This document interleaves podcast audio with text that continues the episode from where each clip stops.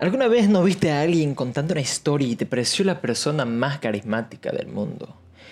Alguien quien era alguien y lo que decía tenía tanto sentido. Esa persona no te inspiró a hacer algo o pensar de otra forma. Quisiera saber cómo ser así. Pues te contaremos cómo en este episodio. Si estás preparado, comenzamos. Muy buenas señores, sean bienvenidos un episodio más, un día más con un podcast. Esta vez sí lo trajimos a tiempo, un martes a las 2 de la tarde. El día de hoy les vamos a resumir el libro Vende con una historia, que fue escrito por Paul Smith. Así que sin más preámbulo, comencemos. En el mundo de los negocios se ha vuelto popular en muchos círculos considerar cualquier serie significativa de palabras como una historia. El documento de estrategia es una historia, la misión es una historia, los programas de marketing son historias, el logo de la marca es una historia. Por esas no son historias de verdad. Para que sean una historia de verdad tiene que tener lugar, un tiempo, un personaje principal, un obstáculo, una meta, un evento. Si no está pasando en cierto lugar y en cierto tiempo, si no hay al menos una persona en medio de la acción, si no hay ningún obstáculo o un villano, si no hay ninguna meta o un propósito, y si no hay más cosas que ocurran, no puede ser una historia.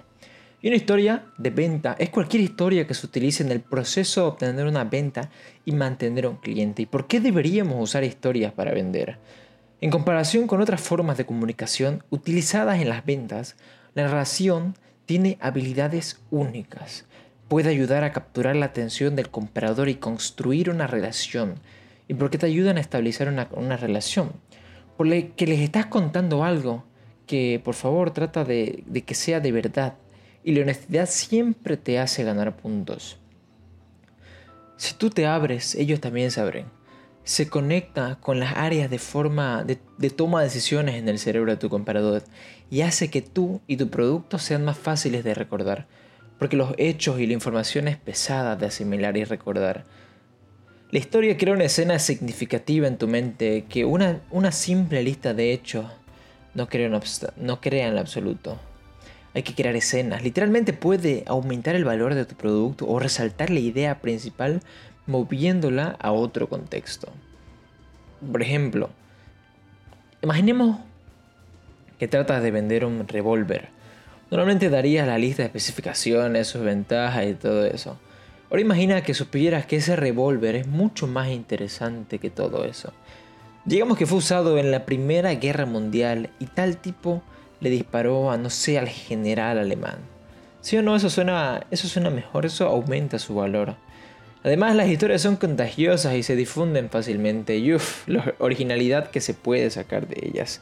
Te permiten también relajar a tu cliente porque admitámoslo, a veces es incómodo estar ahí sabiendo que tú tratas de venderle algo. Y ellos tal vez quieran, pero más probablemente no. Es un momento raro la mayoría de las veces. Entonces pasemos con el inicio de este libro. ¿Qué historias de ventas necesitas y cuándo decirlas? Una amalgama de los componentes más comunes de una venta luce así. Las primeras etapas incluyen definir un prospecto ideal. La, segunda parte es ponerse en condiciones de conocer nuevos prospectos. Planificar la llamada de ventas. Luego la construcción de una buena relación con el cliente potencial. Descubrir cuáles son sus necesidades calificarlo como un cliente deseable, definir el mejor producto o solución para ofrecer, hacer el argumento de venta en sí, manejar las, las objeciones, negociar el precio y cerrar la venta.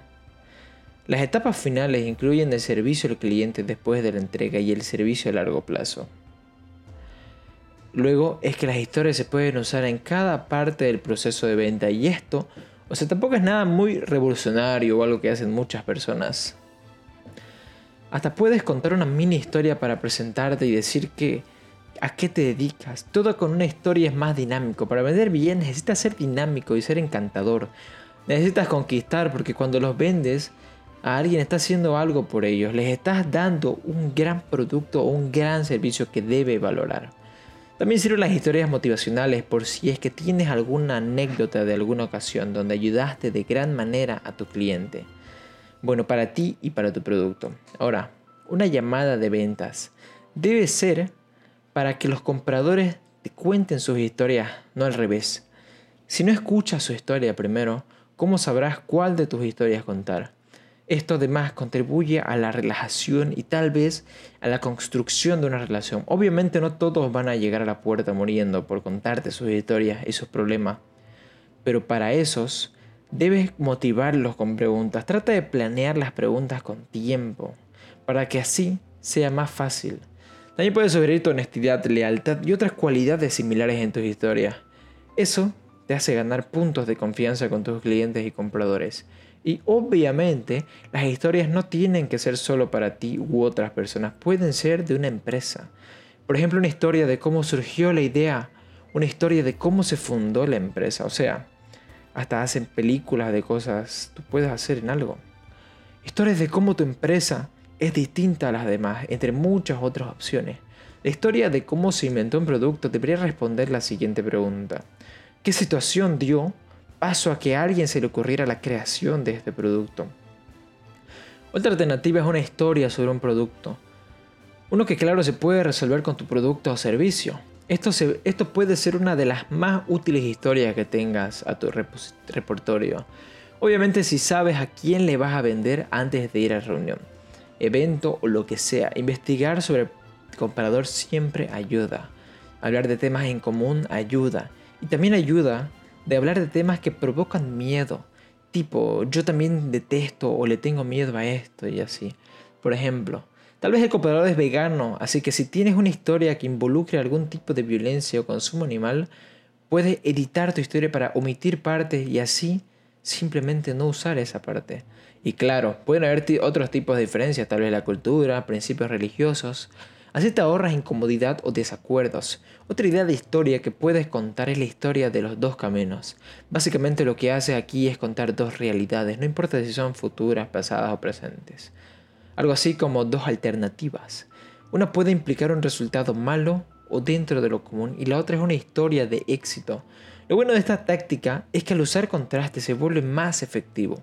Cambiando de tema, la mayoría de los vendedores no considera que el proceso de ventas haya comenzado hasta que el cliente lo rechace. Ahí es cuando ponen en juego mil tácticas distintas con mil nombres raros y pasos a seguir. Y obviamente muchas veces sus tácticas funcionan, pero a veces también les cuesta.